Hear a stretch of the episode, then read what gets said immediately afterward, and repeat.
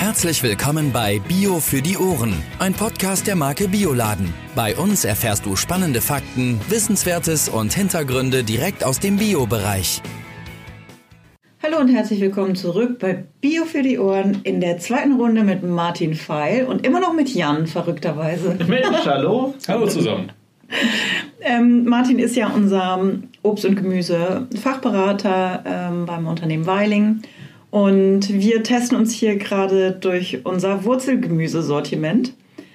Ähm, in der ersten Folge haben wir über die Möhren äh, gesprochen, haben hier rohe Sorten, nein, die Sorten in roh und gedünstet verkostet. Das war ganz hervorragend und immer noch lecker. Können wir weiterhin empfehlen, äh, euch da mal durchzutesten und kommen jetzt zu den Pastinaken und Wurzelpetersilien. Ja, zwei Sachen, die sehr, sehr ähnlich aussehen. Und wir können jetzt gleich mal den Test machen, ob ihr das auseinanderhalten könnt. Hier vorne. Die etwas Gestauchte, gestauchte bisschen Variante, bauchige, bisschen bauchige, ja, nett umschrieben. die sich nach unten hin verjüngt, ist eine Pastinake, also oben sehr, Perfekt. ne? Perfekt immer zu erkennen an dem Kragen hier oben. Eine leichte Einziehung. Ah, okay. Die Wurzelpetersilie, wie ihr hier auf der anderen Seite sehen könnt, die wächst immer so gerade oben raus. Also die Pastinake hat immer eine, eine kleine Einziehung bei dem Grün. Ach, Erkennt man im Anschnitt auch sehr schön. Oftmals ist dann noch kleine, kleine Schmutzablagerung oder restliche Schmutz, also restliche Erdanhaftung hier vorne ähm, zu, zu erkennen. Das ist bei der Wurzelpetersilie sehr selten. Wenn man genau hinguckt, sind sie oft auch ein wenig gelblicher als die Wurzelpetersilie oder Petersilienwurzel, die oftmals weißlicher erscheint. Und viel länger und viel größer und viel Nicht dünner. immer. Also manchmal, also ich könnte dir auch welche nebeneinander liegen, da kann man weder von Größe noch von Länge noch von Form unbedingt von einem aufs andere schließen. Es ist schon, schon sehr unterschiedlich. Aber wir müssen sie halt unterscheiden können. Wir müssen sie äh, auch im Laden auseinanderhalten können und zu Hause und beim Einkauf vor allen Dingen auseinanderhalten können. Ähm, denn, Judith, was fällt dir zu Pastinake ein als erstes? Wer benutzt Pastinaken? Wer kauft Pastinaken? Ich zum Beispiel Du zum Beispiel. mache zum Beispiel äh, Ofengemüse damit. Ofengemüse, gut. Nein, ich Lecker. wollte auf was anderes hinaus und zwar auf die junge Mutter. Gerade die junge Mutter mit dem ersten Kind geht in den Bioladen und kauft sich. Pastinake. Ich dachte Steckrüben. Ja, Nein, Pastinaken. keine Steckrüben. Steckrüben haben viel zu viele Inhaltsstoffe, viel Mhm. zu viel. Pastinake ist fein, ist mild, ist süßlich. Das ist so die erste Gemüsebeikost, die es dann nach den Breichen gibt, ähm, ist Pastinake. Weil Pastinake wirklich ganz mild ist, süßlich schmeckt, ähm, weich ist schnell und äh, keine großen Fremdgeschmäcker oder große Irritationen für das kleine Kind enthält. Deshalb ist Pastinake so beliebt. Äh, der andere Kamerad hier vorne, die Petersilienwurzel oder Wurzelpetersilie, ist das geschmacklich das genaue Gegenteil von der Pastinake. Hier haben wir Senföle, hier haben wir noch ein paar kleine Schwefelölverbindungen drin, richtig intensiver Geschmack. Ähm, das ist so geschmacklich so in die Richtung Sellerie einzuordnen. Also das gibt ordentlich PS, das ist fast schon Gewürz und nicht nur Gemüse. Und da ist richtig, richtig intensiv Aroma drin. Ähm, und so ein kleines Baby, was einen lupenreinen Wurzelpetersiliebrei vorgesetzt und angefüttert bekommt, Bringt ihn auch wieder direkt raus. ja, wird auf jeden Fall in nächster Zeit nicht so besonders davon angetan sein, wieder mit diesem Brei verwöhnt zu werden. Okay. Also deshalb wichtig, die beiden Sachen auseinanderhalten zu können. Aber vielleicht können wir ja mal anfangen mit der leckeren Äh, das war hier vorne beim anderen. Pastinake. Knackfrisch. Darf ich euch äh, was auf euren Teller kredenzen? Ich bitte darum. Ja, sehr gerne. So, welches war es denn jetzt, die Pastinake? Ne? Halt! Ja, da sind wir der Sache schon sehr, sehr nah. Okay.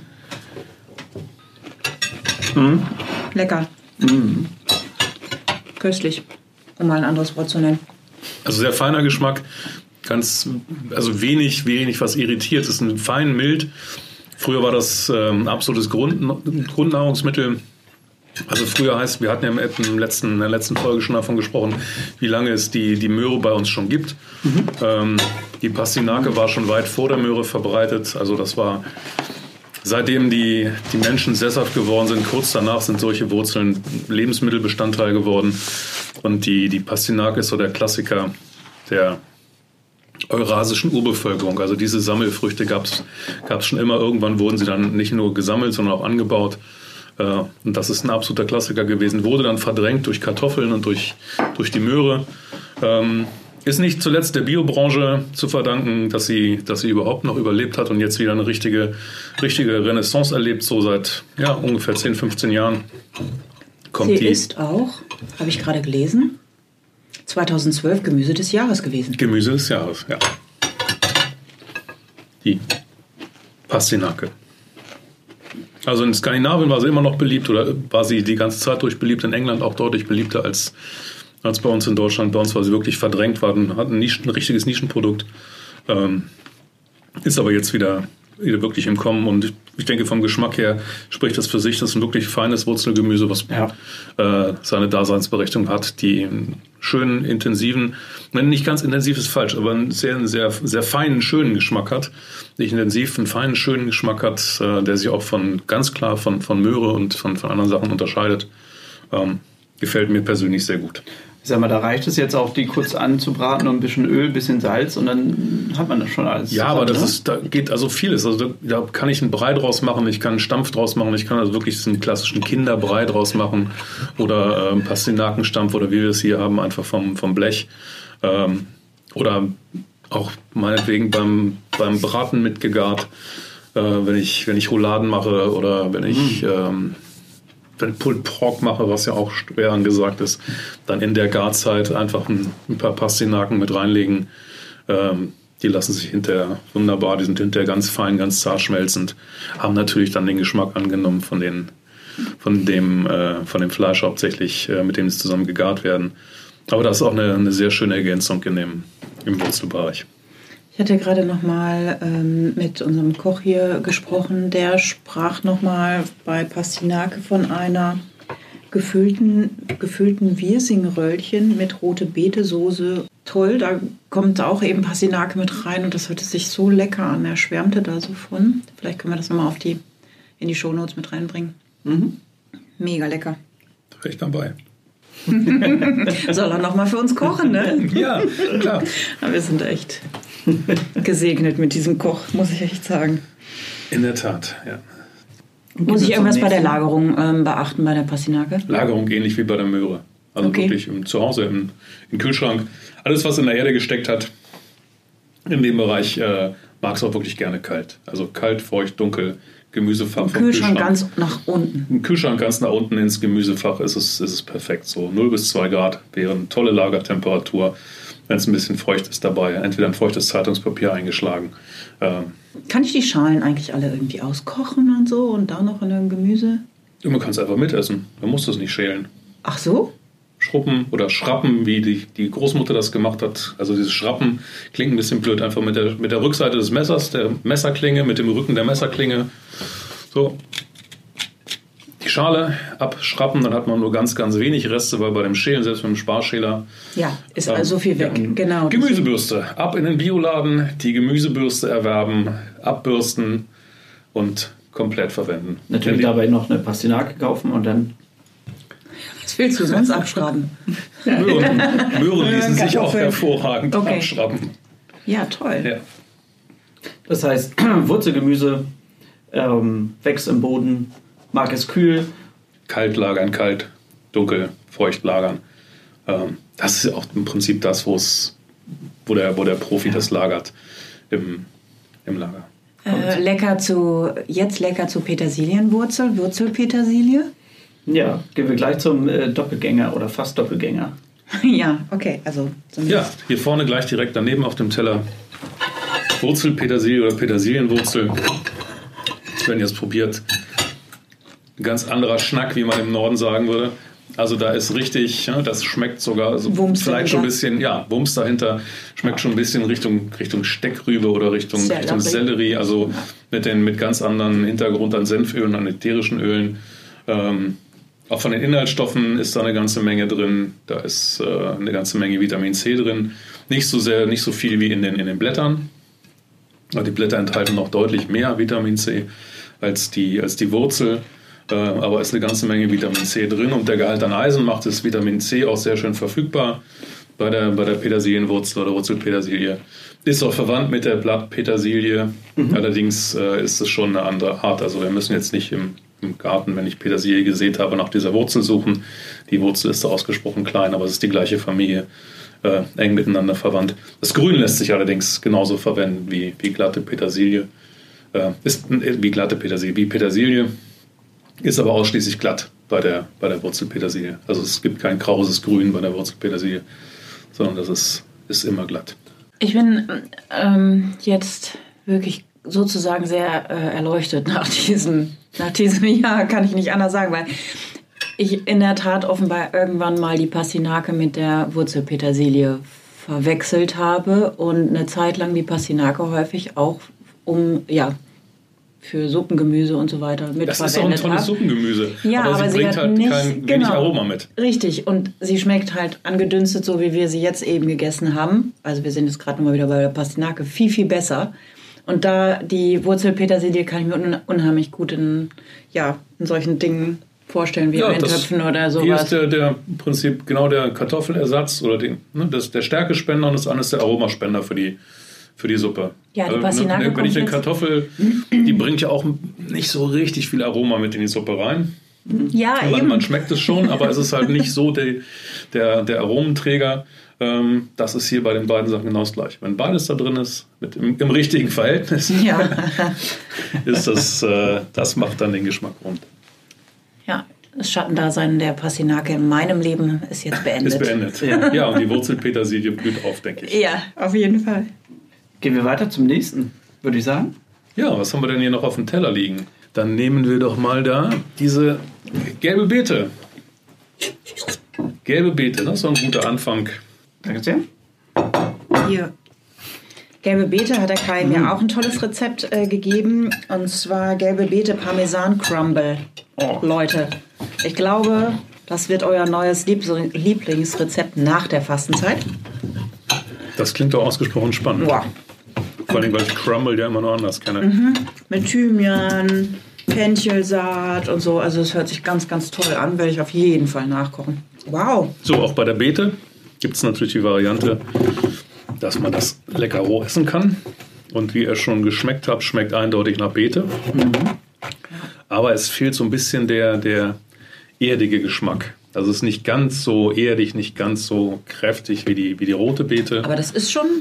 Ja, also die, lässt sich, die, die Verwandtschaft lässt sich nicht leugnen, auf gar keinen Fall. Aber es ist die mildere Variante. Wem die rote Beete zu fies ist, der kommt hiermit schon, schon ziemlich gut klar. Aber hier auch ganz klar zu sagen, äh, Schale kann man so mitessen, ne? Schale kann man mitessen, natürlich, selbstverständlich. Ähm, einmal kurz gebürstet oder abgewaschen, das reicht. Schale kann man ganz prima mitessen. Als kleine Empfehlung so für die, für die Optik. A, wenn man im Laden hat oder wenn man wenn man es kurz aufhobeln möchte und dünn- dünne Scheiben hobeln möchte, ist dieser Schnitt tatsächlich, dass man es horizontal schneidet. Also kein Vertikalschnitt. Wenn ich es horizontal schneide oder hoble, habe ich einfach dieses wunderschöne geringelte Bild. Ich sehe diese, diese Kreise, die konzentrischen Kreise, ähm, die daraus entstehen, dass sich da der Holzmantel und Bastmantel nennt sich das abwechseln. Innen drin, das bildet, bildet diese, diese Kreise da drin. Kann man bei der roten Beete auch erkennen.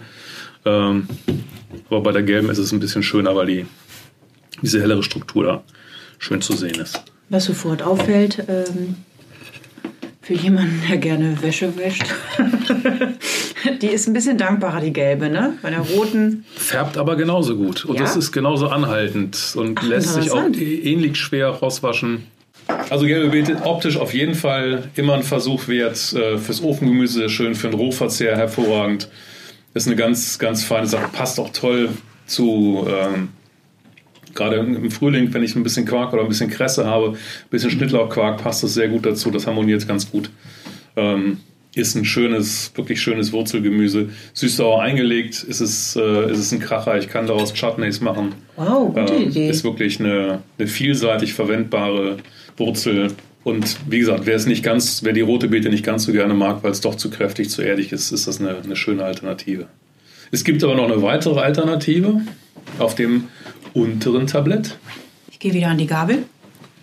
Ah, hier die Ringel, Ringelbeete oder wie heißt das? Ringelbeete. Oder die Sorte heißt, glaube ich, Tondo di Chioggia. Die gelbe Beete war übrigens, das war, glaube ich, Burpees Golden. heißt die Sorte. Und hier vorne Tondo di Chioggia.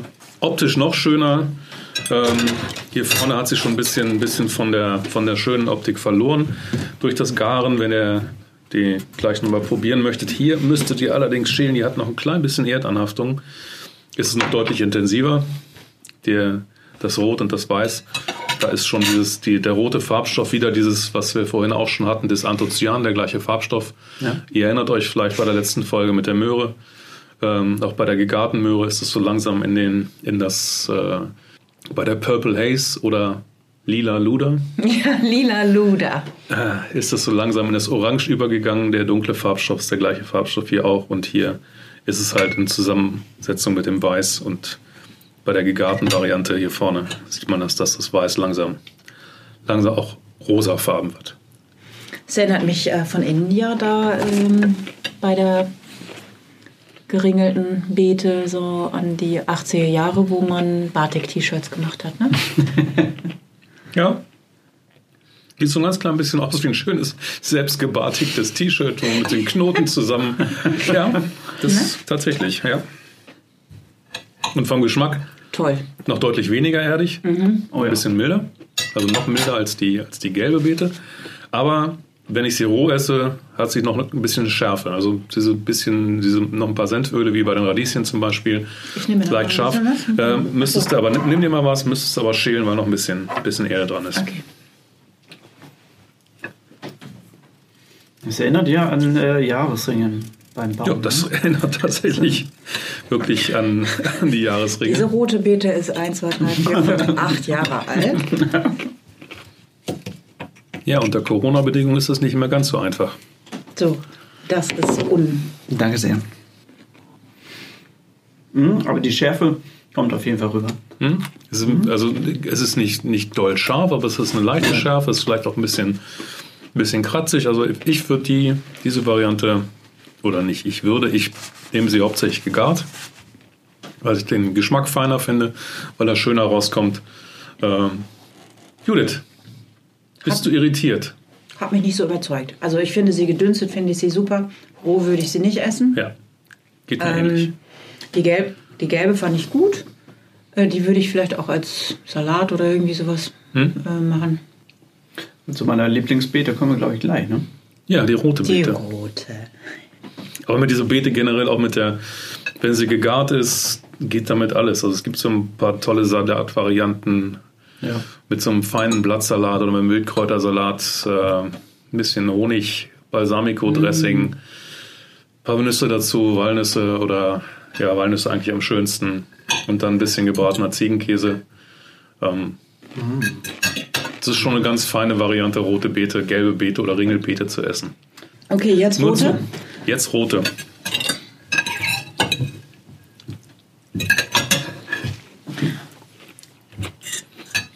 Aber ich finde auch hier bei der, bei der Ringelbeete, wenn man den Unterschied zwischen gedünstet und roh erkennen will, ist das die beste Möglichkeit. Ja. Ja. Also mein Lieblingsrezept rote Beete Ja, ist im Ofen gegart. Äh, einfach Butter und etwas äh, Salz drauf. Fertig, Kartoffeln dazu. Perfekt. also ich kann nur rote Beete, äh, Burger empfehlen. Und dann machst du die Patties aus roter Beete und dann ein bisschen Ziegenkäse dazu und zwei Brötchenhälften. Kannst dann noch Salat machen, was du möchtest, aber das Wow, schmeckt super geil.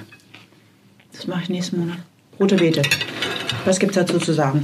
Also, entschuldige, jetzt ist sie nahezu, also in der Steigerung nahezu scharf oder wie soll wie soll ich das? Also sehr geschmacksintensiv gegenüber den anderen. Ja, ist die intensivste. Ist die intensivste, obwohl die jetzt nicht so, nicht so erdig schmeckt, wie sie öfter mal, wie sie öfter mal rüberkommt. Also gerade im Roh. Wenn ich sie roh esse, ist sie deutlich erdiger, als wir sie im Moment haben. Ist doch sehr, sehr mild.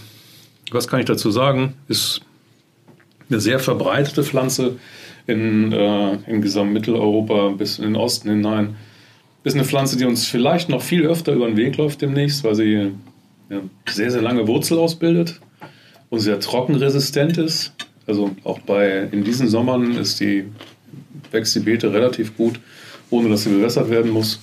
Vielleicht kommt es das aus diesem Grund noch ein bisschen öfter auf den Tisch. In, Euro, in Osteuropa auch beheimatet, äh, von Soljanka bis zum Borsch als, als Pickel, als Mixpickel, also sauer eingelegt. Ähm, wenn ich sie zubereite, wenn ich sie kochen möchte, definitiv nie vorher schälen, sondern immer die ganze Beete äh, mit, mit der ganzen kleinen Wurzel, also alles, was da ist, alles, was dran ist, kochen. Die Stichprobe einer Kartoffel, ob sie, ob sie weich ist. Mit allem, was dran ist. Mit allem, was dran ist, kochen. Ach so. Ähm, dann wird das Wasser total weniger rot und hinterher kann ich, die, kann ich sie ganz leicht schälen. Also manchmal reicht es tatsächlich, sie entweder mit der Hand, kann auch Handschuhe anziehen, aber wenn man sich direkt hinter die Hände wäscht, geht es auch schnell wieder runter, kann ich die Schale abziehen. Also es ist wirklich Ach, so, sind die ersten zwei. Millimeter der Schale gehen, gehen ganz einfach runter. Äh, also immer mit Schale garen und dann kann ich es entweder den ersten Teil mit dem Messer anfangen abzuziehen oder halt tatsächlich manchmal durch, durch rausdrücken mit den Enden lässt sie sich super, super einfach schälen. Also wer das machen möchte und sie dann hinterher braucht für seinen Heringssalat oder äh, zum Einlegen oder für die Suppe oder für den schönen Salat Lapskaus. oder für Lapskaus. Wer es mag. Also schon jetzt steht ja äh, mal eins fest. Nee, vorab die Frage, das kommt alles aus Deutschland, ne? Das, was wir hier haben, kommt alles aus Deutschland. Also bei Rote Beete ist es tatsächlich so, das importieren wir auch so gut wie, wie nie. Also es, da haben wir, haben wir immer welche da. Äh, vielleicht mal vom Holländer, aber im Prinzip reicht das Lagergemüse so lange aus, bis das erste Frische wieder kommt. Bei Möhren hatte ich schon gesagt, aber auch Pastinake, Wurzelpetersilie, äh, das sind alles Produkte, die importieren wir überhaupt nicht. Da reicht der, der deutsche, die deutsche Produktion aus für das, was wir brauchen. Und wenn es dann halt mal sechs Wochen, acht Wochen lang die Produkte nicht gibt, ähm, dann ist der, also zumindest der Biokonsument, da auch nicht böse. Was ich damit sagen will, es gibt so viel Vielfalt bei diesem Wintergemüse. Im, nebenbei bemerkt, es fängt gerade an, richtig zu schneien. Ähm, bei diesem Wintergemüse, dass man gar nicht großartig auf andere, äh, äh, ja, andere Regionen, andere Länder Nein, das ist zurückgreifen überhaupt muss. Wir nicht haben notwendig so viel, Moment. so viele tolle Möglichkeiten hier. Ne? Also ob es jetzt dann die Kohlsorten sind, mit denen man das jetzt Ja. kombinieren kann, was ich jetzt gerade so angedeutet habe, mit diesem Winter-Wirsing, Roulade, hier dann mit den rote Beetensoße und so weiter und so weiter. Toll, richtig toll. Ja, Aber auch wenn ich einen noch mehr, Salat ne? mache, tatsächlich die Salatvielfalt. Wir haben jetzt ähm, Feldsalat oder Ackersalat oder wie man immer ihn nennt. Äh, wir haben Postelein da, damit habe ich einen frischen, Postelein, einen frischen lecker. Salat, der jetzt auch tatsächlich jetzt hier draußen noch wächst. Neben dazu das Lagergemüse, den Kohl, der jetzt teilweise noch auf dem Feld steht, wie die letzten Reste vom Grünkohl oder die letzten Reste vom, Mm. äh, vom Rosenkohl, der jetzt auch noch äh, geerntet werden kann. Es ist enorm viel da und es gibt jetzt nicht so richtig einen Grund, dass man jetzt sagt, hey, heute muss ich jetzt unbedingt mal auf Fruchtgemüse ausweichen. Vor allen Dingen jetzt gerade ist es ja mal total spannend, wenn man mal neue Sachen ausprobiert. Ne? Also ich meine, das kann man eigentlich schon seit einem Dreivierteljahr, bedauerlicherweise. Aber ich finde es halt auch toll, mal selber neue Sachen auszuprobieren und mal irgendwas zu kaufen und sich vielleicht kurz im Biofachhandel beraten zu lassen, was man denn nehmen kann und was man damit macht. Ja, Ja, und Rezepte gibt es ja wie Sand am Meer. Das, sind, das, sind, äh, eine Eingabe in einer Suchmaschine und zwei, drei Klicks und ich habe eine unglaubliche Vielzahl an Rezepten für, Ja. für alles Mögliche ähm, und kann gucken, was in meine Richtung gehen könnte. Und es ist, ausprobieren kostet nicht viel, nur ein bisschen Mut. Oder einfach ein bisschen andünsten, Salz drauf. Fertig. Ja, das Einfachste, Ja. um es mal roh, also um es pur zu probieren. Ja. Ähm, haben wir noch? Ach, das, äh, Ja. wir haben noch was. Wir haben noch Topinambur, ja. Ist Benannt was? nach dem Indianerstamm der Topinambus. Lag nah jetzt, oder? Nein, das stimmt nicht. Doch. Okay, Tu- Topinambur. Klingt albern, ist es aber nicht. Und, und das ist, ähm, Das ist eine Wurzel, eine, eine Wurzel, eine Wurzelverdickung, eine Speicherknolle. Ist eine Art Sonnenblume. Das ist das hier, ne? Das ist das da, genau. Da ist es im so rohen bisschen Zustand. Und da vorne liegt es zwischen der Möhre und dem, der gelbe Beete. Sieht aus, aus wie eine Speicherknolle, ne? So ein bisschen wie, wie dicker Ingwer. so, wie, Ja. sieht aus wie ein Teil eines sehr groß gewordenen Ingwers. Ja. Kann man auch prima im Garten ziehen, sollte man aber vielleicht in, den, in Töpfen tun, weil verbreitet sich der äh, sehr, sehr stark. Also Okay. das kriegt man dann schlecht wieder raus aus dem Garten, wenn man nicht aufpasst. Wenn man es ein, zwei Jahre zu lange stehen lässt, verbreitet sich das sehr, sehr schön. Ist eine, eine feine Blume mit einem sehr, sehr langen Stiel. Ach, das habe ich mir eben angeguckt. Das fand ich auch sehr hübsch. Ja, ist, ist wirklich sehr hübsch. Ähm, was macht das so besonders? Die Pflanze, die Topinamburknolle, enthält sehr viel Inulin. Was ist das, was ich da schmecke? Das müsste dieses Süßliche sein, das Inulin sein. Ich würde sagen, das kommt aus der asiatischen Küche oder sowas. Da wird das. So fühlt sich Du das. hast, ja, vom, vom Geschmack her ist es so ein bisschen wie, wie oder jetzt gerade, oder vom, nicht vom Geschmack, vom Biss her so ein bisschen wie Daikon, dieser Rettich, ne, dieser Japan-Rettich. Ja, Den du hast. Ist halt die, die Konsistenz ist ziemlich fest, wenn man es äh, wenn man sich anguckt, du schneidest es ja gerade auf. Ähm, innen drin ist das so weißlich opak, nennt sich das. Opak, also durchscheinend. Ähm, Sieht das aus ist wie- genau wie, wie weiße Ananas, kann man es vielleicht am besten. Wer das Ananasfleisch kennt, das ist ja auch so ein bisschen durchscheinend. Ähm, Ich hätte eher gesagt Kokosnuss. Oh, ja, also, für erinnert, Kokosnuss sicherlich das Weiß, ne, aber es ja, ist schon also. äh, ist ein bisschen eher glasig, ist auch der falsche Ausdruck, also durchscheinend. So. Mhm. Es ist ein bisschen, ähm, was kann ich damit machen? Alles, was ich mit einer Kartoffel auch machen kann. Und ich kann es sogar roh essen. Das macht ihr ja gerade beide. Das wäre auch gemein gewesen, hättest du uns gesagt, nein, das geht nicht. Und Also ist wir beide tatsächlich so. vom, vom Obstsalat äh, bis zur Suppe, bis zum Brei, als, äh, als Brat, Topinambur, als gedünsteten Topinambur in allem mit drin. Es ist ein sehr, sehr vielfältiges und äh, ja, sehr, sehr nahrhaftes, äh, eine sehr nahrhafte Knolle und mit dem Inulingehalt äh, für Diabetiker halt sehr gut geeignet. ist das äh, auch besser, wenn man sie dünstet, um an die Inhaltsstoffe oder dass Nein. die Inhaltsstoffe gelöst werden? Weil ich muss sagen, ähm, das ist jetzt das erste Wurzelgemüse, wo es mir roh besser schmeckt als angedünstet. Oh, die Möhre auch. Die war auch so schön Das- knackig. Ja, gut. Da, da muss ich intervenieren. Also da bin ich gar Bei nicht bei. Möhre nicht, okay. Da bin ich bei vielen Sachen nicht dabei. Nee, also viele Sachen esse ich roh mindestens so gerne wie, wie gedünstet. Also das finde ich, das finde ich spannend. Das werde ich mir so mal kaufen. Dann haben wir auf unserem umfangreichen Tisch hier vorne noch die Steckrübe liegen. Eine Variante, die sehr intensiv ist im Geschmack. Auch vom Geruch her kann man ja. deutlich äh, die Verwandtschaft Ui, zum Kohl ui. mit, zum Kohl erkennen. Was die, die Steckrübe halt von, der, von den Inhaltsstoffen auszeichnet, sind halt das, was du jetzt mit Uiuiui wahrscheinlich meinst. Radieschen. Radieschen, So. das Senföle. Ne? Genau. Senföle, Schwefelölverbindungen, die machen es ganz, ganz intensiv äh, als äh, intensives Gemüse. Früher war das mal wirklich ein, ein arme Leute-Essen oder eine Zeit lang auch als Viehfutter verschrien, verpönt. Bei meiner Oma ist sowas nie auf den, auf den Tisch gekommen. Die hat wahrscheinlich noch Albträume aus ihrer frühen Jugendzeit von Steckrüben gehabt. Es gab mal eine Zeit lang, da wurde alles aus Steckrübe gemacht. Äh, so der berühmte Steckrübenwinter 1916, 1917. Das ist jetzt gute 100 Jahre her. Aber da hat, der wirkt halt immer noch nach auf den schlechten Ruf der Steckrübe. Damals im, im, während des Ersten Weltkriegs gab es eine Missernte bei Kartoffeln.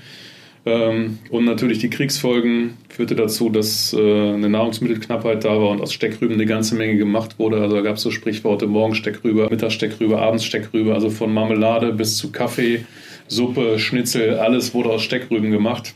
Da hat man halt eine ganze Menge draus gemacht und da kommt der, der schlechte Ruf eigentlich auch her. Dann war es wirklich jahrelang vom, vom Teller verschwunden.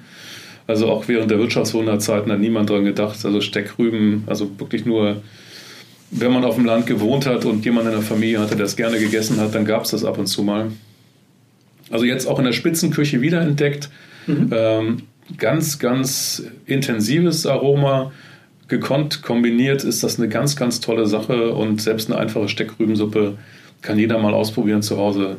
Das ist auch was, was wirklich, das ist günstig, das ist regional, das ist Ja. nichts Neues. Ähm, das ist jetzt für den Winter einfach mal eine Versuchung wert. Ähm, haben wir noch was vergessen? Ja, gerade für die, für die Jahreszeit, die noch nicht begonnen hat, also nach der dritten Jahreszeit, die Jahreszeit, wenn es dann mit der Fastenzeit wieder losgeht.